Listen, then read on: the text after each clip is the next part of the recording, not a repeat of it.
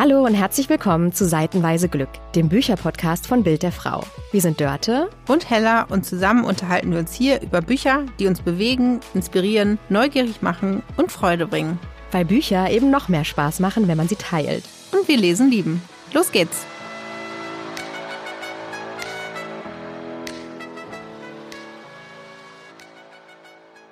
Hallo und schön, dass ihr wieder zuhört bei einer neuen Folge von Seitenweise Glück. Wir sind Hella und Dörte und beide Redakteurinnen bei der Bild der Frau und große Bücherfans und freuen uns, dass wir jetzt wieder zwei Bücher besprechen können. Und zwar zum einen heute Bianca Josivoni, sorry, ich habe es nur für dich getan und Marlene Pearson Gialito mit zitternden Händen. Und liebe Hella, wow.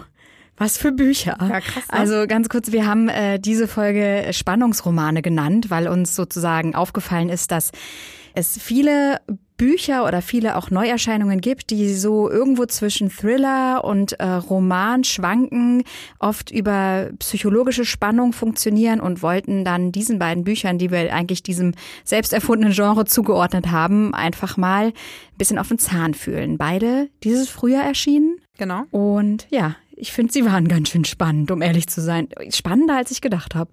Ja, und unerwarteter, als ich gedacht habe mir vorher. Und lass uns doch an dieser Stelle noch mal kurz erzählen, das haben wir nämlich, glaube ich, in den vergangenen Folgen noch gar nicht gemacht, wie wir eigentlich unsere Bücher auswählen. Mhm. So ein kleiner Einblick in, in unsere Bücherrecherche und Auswahl. Ja, es ist eine wilde Mischung aus allem. Ne? Also zum einen äh, versuchen wir Bücher mit aufzunehmen, die wir lieben und gelesen haben. Wir schauen aber auch, was gerade anscheinend viele andere Leserinnen, Buchleserinnen interessiert. Nach Büchern, die auf den Bestsellerlisten ganz oben einsteigen. Oder die, die schon wochenlang da sind. Und dann gucken wir natürlich auch, was gibt's für Neuerscheinungen auf dem Buchmarkt. Wir bekommen ganz viele Empfehlungen mhm. aus der Redaktion, von den Kolleginnen, aber auch von Hörerinnen. Und so wählen wir dann aus, was spannend sein könnte, damit ihr auch zuhören mögt. Ja, und manchmal kennen wir eben die Bücher schon und haben sie selbst gelesen. Manchmal sind sie neu für uns, wie diese beiden Bücher. Genau, und deswegen wussten wir auch nicht, und an dieser Stelle eine Triggerwarnung schon mal. Äh, sorry, ich habe es nur für dich getan.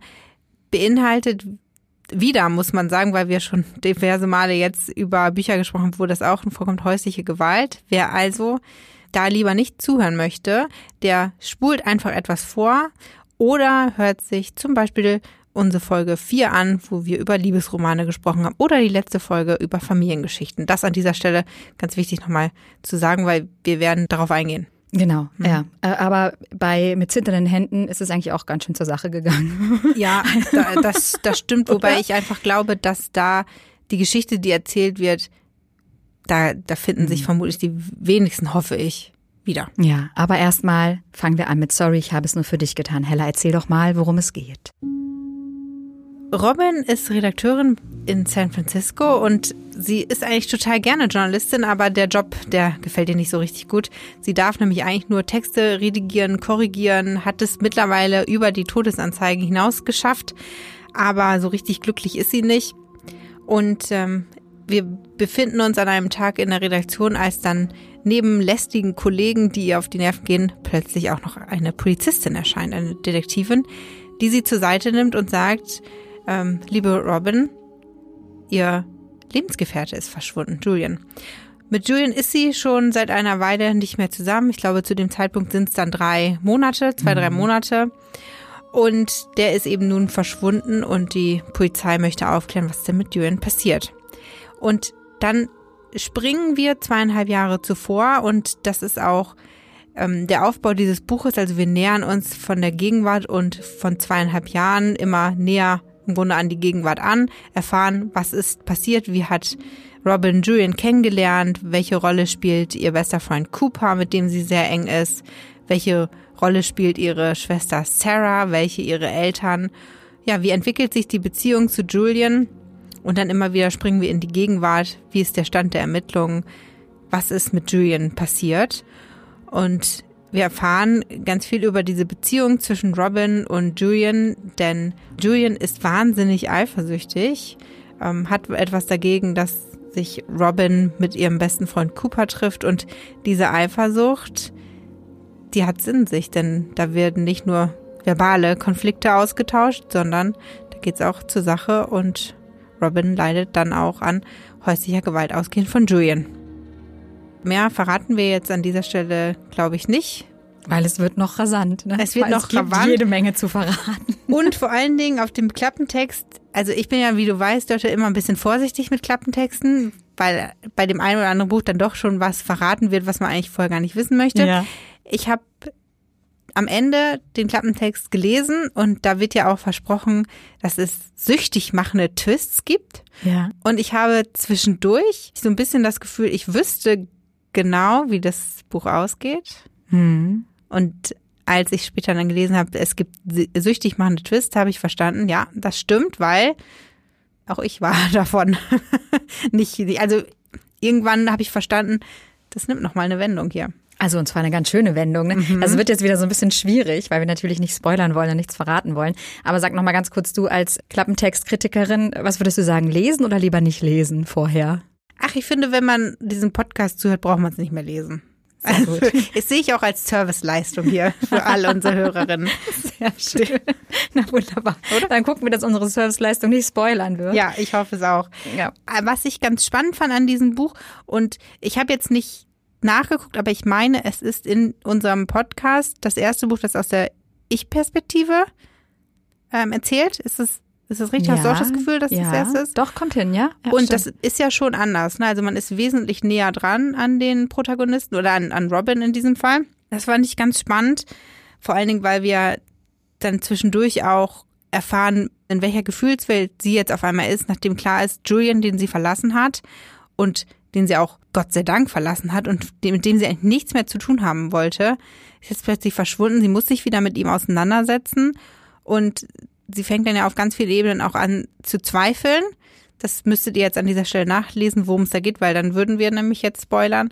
Und man, man ist einfach viel näher dran, wenn das Buch eben aus so einer Perspektive geschrieben wurde. Ich finde, diese Ich-Perspektive ist vor allen Dingen bei diesem Thema auch eine super wertvolle, weil man mitbekommt, wie sie da so reinrutscht auch. Ne? Und es sind ja am Anfang so Kleinigkeiten. Also sie lernt ja nicht Julian kennen und er schlägt sie am zweiten Abend, um das jetzt mal ganz schlimm auszudrücken, sondern das sind Dinge, die schleichen sich in ihren Alltag als, als Paar. Das sind auch Dinge, die sie irgendwie erstmal wegwischt, wie seine Eifersucht zum Beispiel, dass er dann ungehalten reagiert oder es nicht gerne mag, wenn sie zusammen Fernsehen gucken zum Beispiel und sie auf ihr Handy guckt, weil sie schnell mal ihrer Schwester eine Nachricht schreiben will, hat er das Gefühl, er konzentriert sich nicht richtig auf ihre Paarzeit und sowas, ne? Solche Dinge. Und dass sie dann aber auch langsam anfängt, auf ihn zu hören. Oder so ein kleines Bild war noch immer Popcorn. Sie liebt Popcorn mit Parmesan. Er findet die ekelhaft und dann gibt's die einfach nicht mehr bei Fernsehabenden, die sie gemeinsam gestalten.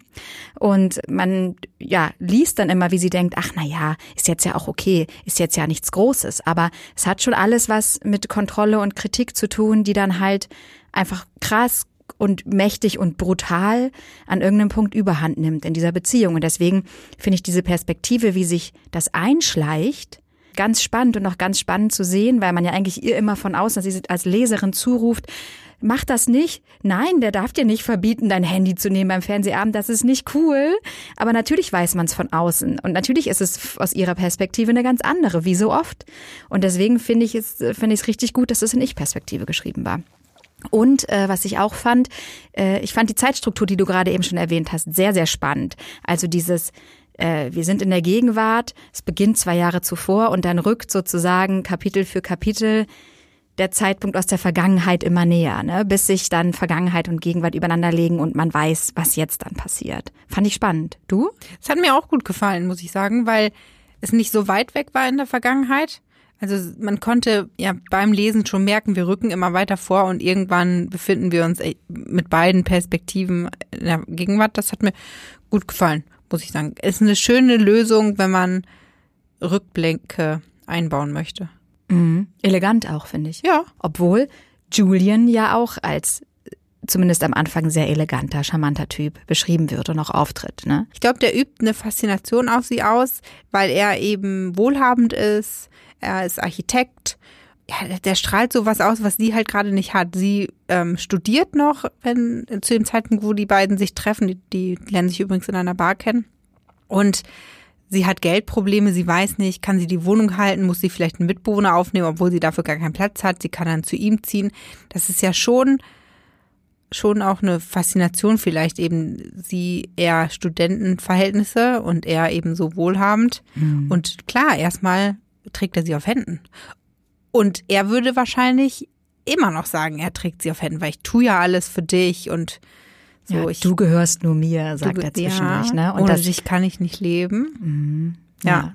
Was ganz spannend ist an dem Buch, sorry, ich habe es nur für dich getan, ist ja, dass es ein Mix ist aus äh, Psychothriller und Romance. Und das ist auch ganz spannend, weil zwischendurch geht's ja auch zur Sache. Sie beschreibt, also die Autorin beschreibt ja auch wirklich explizite Sexszenen, ne? einmal in der bei der Arbeit und dann einmal auch ja zu Hause. Mehr können wir jetzt dazu nicht sagen, spoilern wir wieder. Und das hat sie, also diese Verbindung von den beiden Büchern, das war jetzt ja im Grunde so ein bisschen neu. Findest du, das passt zusammen? Dass man eigentlich, dass es um so ein Psychospannungsthema geht, nämlich der Typ ist verschwunden und kein Mensch weiß, was mit ihm passiert ist.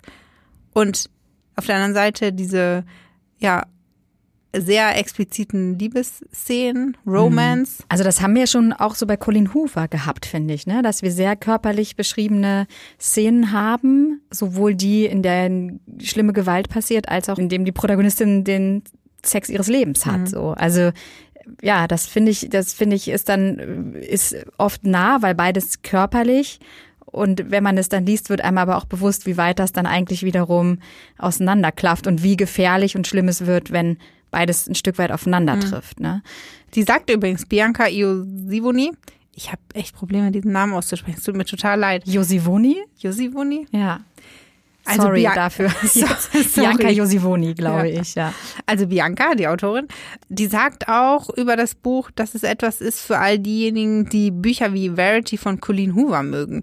Jetzt haben wir Verity nicht gelesen, sondern in einer der letzten Folgen nur noch ein einziges Mal von Colleen Hoover und das stimmt natürlich. Also klar, in dem Buch ging es nicht um einen Kriminalfall, kein Thriller, aber ich kann schon sehen, die, die Parallele kann ich schon sehen, auch von der Art und Weise vom Schreibstil. Ich fand es war sehr leicht zu lesen. Also man konnte das, ohne dass das jetzt ähm, abfällig klingen soll, will ich so weglesen. Ja, finde ich auch, finde ich auch. Und in dem kleinen Autorentext am Ende des Buches sagt Bianca Josivoni auch, dass sie eigentlich äh, nach so einem Buch auch gesucht hat und es nicht richtig gefunden hat. Also diese Verbindung von Liebe, Romance, einer Liebesgeschichte, bei der man mitfiebert und gleichzeitig aber auch Spannung und Thriller-Elemente so. Ähm, und deswegen hat sie es geschrieben. Ich finde, das ist ihr gelungen, die Verbindung von beiden, oder? Und ich möchte noch mal kurz sagen, das Cover, ne? Weil ja. wir haben ja, also Klappentext und Cover scheinen für mich offensichtlich wichtige Elemente Auf jeden zu, Fall. Zu sein. Lass es raus, ja. Hella. Teil es. Ich finde, das Cover sieht eher aus wie ein Fantasy-Buch. Ehrlich? Ja. Ich fand, es war, ich, mich hat's eher dann nochmal an Thriller erinnert. Auch die Typo, also die Schrift vorne drauf und dann so ein bisschen dieses, so dieses martialische Feuerding und so. Also, weiß ich nicht. Ich glaube, es soll die Verbindung sein zwischen lodernder Leidenschaft, aber auch, wie gefährlich Feuer sein kann, sehe ich jetzt da. Ja, interessant. Oder? Interessant. Die Zeit rennt uns davon, Dörte. Möchtest du noch etwas ergänzen oder wollen wir switchen? Nee, wir gehen jetzt mal über zu Mit zitternden Händen von Marlin Persson Giolito. Und bevor wir das machen, könnte hier Werbung kommen. Oder auch nicht, das war's auch schon. Weiter geht's. Marlin Persson Giolito, eine schwedische Autorin, mit zitternden Händen heißt das Buch. Und weil du gerade eben von Verbindungen gesprochen hast, wir haben die Bücher jetzt als Spannungsromane quasi geklammert, aber es sind schon zwei sehr unterschiedliche Bücher. Und äh, inwiefern und ob wir da vielleicht doch die ein oder andere Parallele entdecken, lass uns das mal besprechen. Ich bin gespannt drauf, was du dazu meinst, Hella. Leg los. Es ist der 6. Dezember, es ist ein kalter Abend in einer Stockholmer Vorortgegend. Es hat gerade ganz leicht angefangen zu schneien, der Schnee liegt so wie eine dünne Schicht auf den kalten Straßen. Es ist nachts, es sind kaum Menschen draußen und da hallen vier Schüsse durch diesen Vorort. Der Vorort heißt Rönniken und ist eine relativ, würde ich mal sagen, wohlhabende Gegend. Gleich daneben befindet sich Wadinge und ich entschuldige mich auch hier für die Aussprache. Es soll schwedisch klingen, ich fürchte, es tut's aber nicht. Auf jeden Fall ist Wadinge eher ähm, ja eine Art Problemviertel und an der Grenze liegt ein Spielplatz. Hier fallen diese vier Schüsse. Kurz darauf geht ein Notruf ein. Ein junger, ein junger Mensch ist am Telefon, ähm, ist durch den Wind, erzählt etwas von Krankenwagen und er stirbt, er stirbt. Ähm, und äh, damit wird die Polizei von diesem Mord, der in dieser Nacht hier geschieht, in Kenntnis gesetzt. Ein Nachbar, der sein Auto parken will, sieht diesen Jungen noch weglaufen, wie er zu einer Bushaltestelle rennt, währenddessen telefoniert, vermutlich, um diesen Notruf abzusetzen. Dann wirft er das Handy und alles, was er sonst noch dabei hat, in einen Mülleimer, steigt in den Bus und fährt weg. Und auch das Buch ist äh, zeitlich interessant aufgebaut, finde ich. Wir erfahren viel über die beiden Jungen und wir erfahren auch relativ schnell, dass die beiden Jungen, äh, die da beschrieben wurden, der Junge, der erschossen wurde und der Junge, der den Notruf abgesetzt hat, Douglas, genannt Dogge, und Billy sind. Die kennen sich seitdem sie sechs sind, kommen aus diesen beiden sehr unterschiedlichen Vierteln und aus sehr unterschiedlichen Familienverhältnissen. Billy äh, aus einer großen Familie mit migrantischem Hintergrund, äh, Dogge aus einer wohlhabenden schwedischen Familie.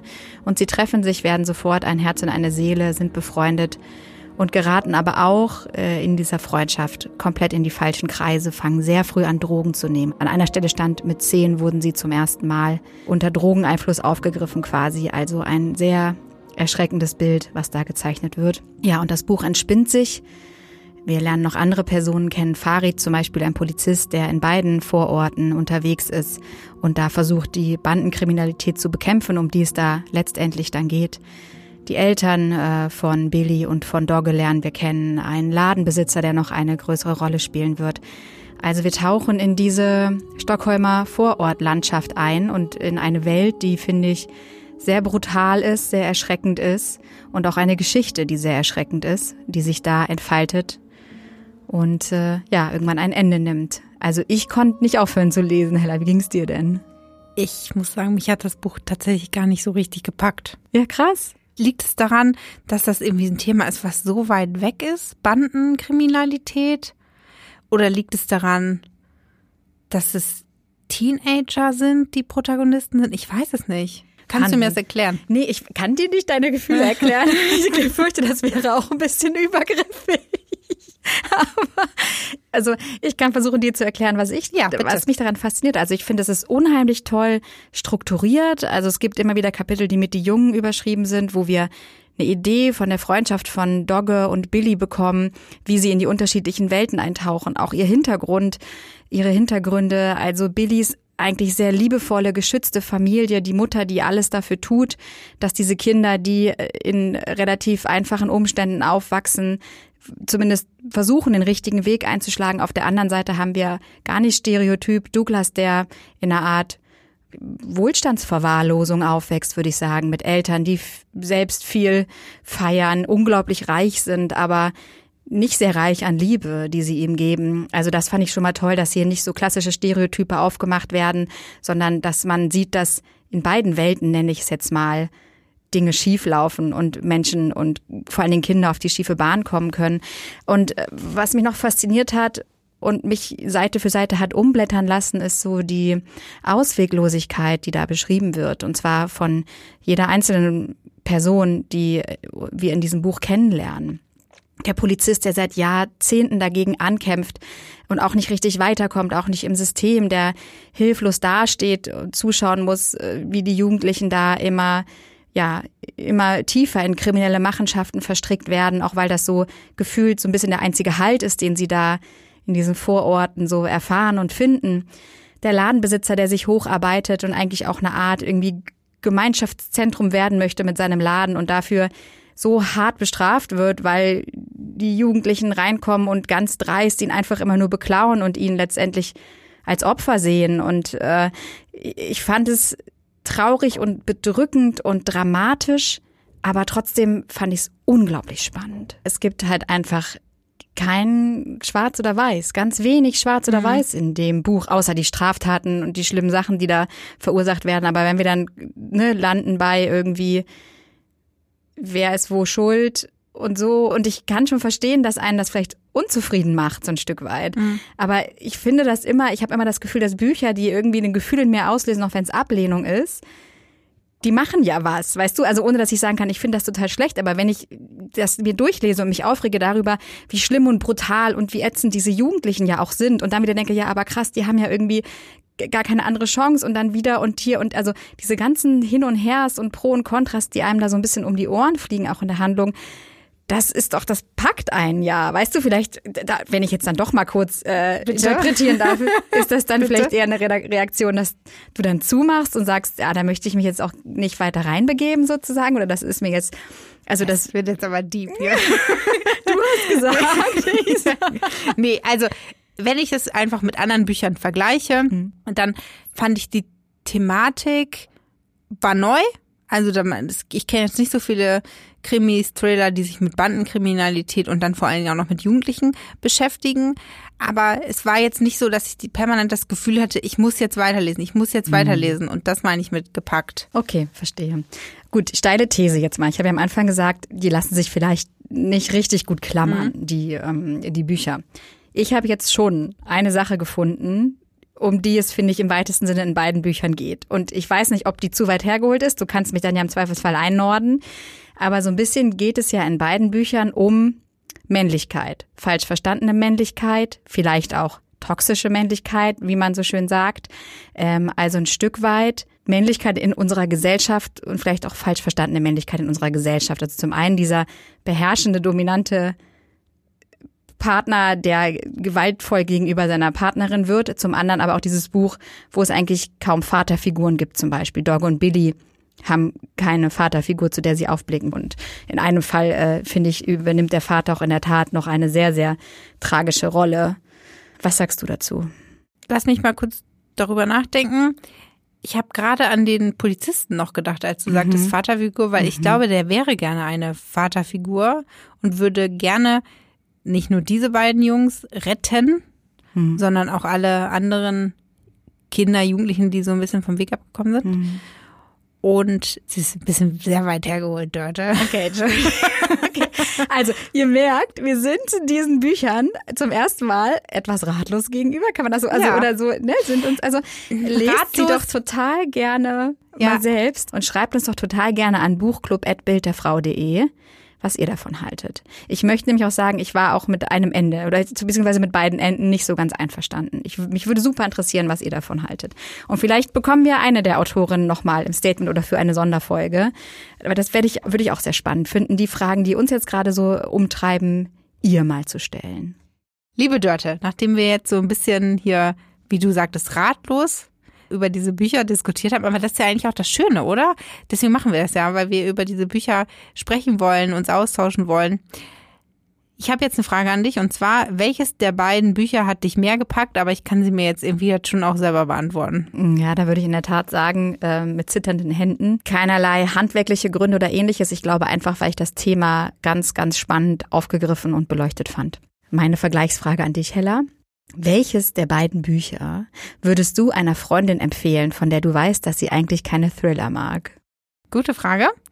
Ich würde sagen, sorry, ich habe es nur für dich getan, weil Romance einen großen Anteil hat an diesem Buch. Hm. Ist ja nicht nur Thriller, haben wir gerade schon besprochen, sondern so ein bisschen Leidenschaft, Liebe, so, das kommt ja drin vor. Von daher glaube ich, dass es sich, es hält sich nicht die Waage, es ist schon, finde ich, anteilig noch mehr dieses psychologische.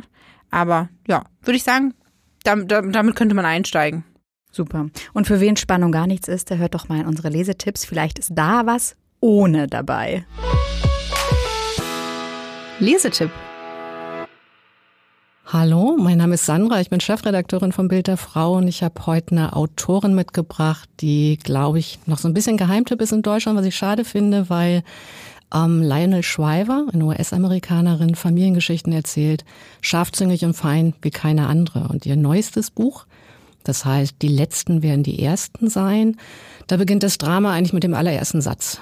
Als Remington, 64 Jahre alt, seiner Ehefrau Savannata verkündet, ich habe beschlossen, einen Marathon zu laufen. Und das, obwohl er erst einmal in seinem Leben joggen war davor und äh, Serenata eigentlich die Sportskanone ist, bis Arthrose ihr Knie zerfetzt hat. Und dieses Buch, dieser Roman ist äh, vordergründig eine Satire auf den Schönheits- und Fitnesswahn, aber eigentlich geht es darum, wie das ist, in einer langen Ehe gemeinsam alt zu werden. Und das beschreibt Lionel Shriver so bissig, aber auch so zärtlich, mit so viel Zärtlichkeit, dass ich das sehr gern gelesen habe. Ist eine wahr geschriebene Geschichte, kann ich sehr empfehlen.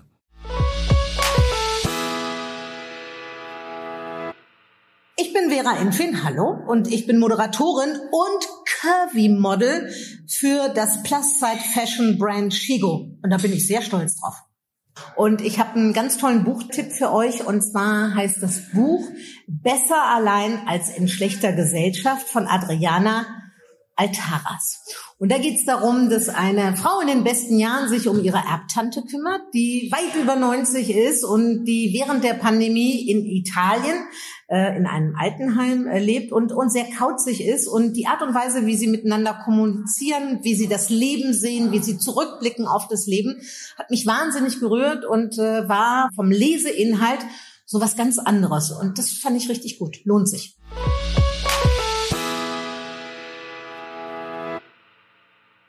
Toll, vielen Dank den beiden für die Lesetipps. Wie immer gibt es alle Infos zu den Büchern, Autor, Titel, Verlag nochmal in unseren Show Notes. Da einfach gerne nochmal reinscrollen. Und da findet ihr auch die Infos zu den beiden Büchern, um die es in der nächsten Folge gehen soll. Und zwar lesen wir von Graham Norton Der Schwimmer. Und von Delia Owens Der Gesang der Flusskrebse. Spielt beides am Wasser und das kann doch sommerlich leicht und schön werden. Hoffentlich. Wir sind gespannt.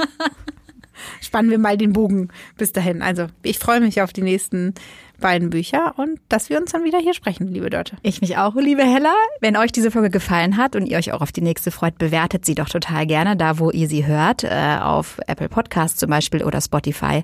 Fünf Sterne bringen uns immer super viel. Teilt sie mit Freunden, von denen ihr glaubt, sie wollen sie vielleicht hören und folgt uns dort auch. Auch das freut uns. Und wir freuen uns auf die nächsten Bücher und auf unseren nächsten Plausch hier, liebe Hella. Bis dann. Tschüss.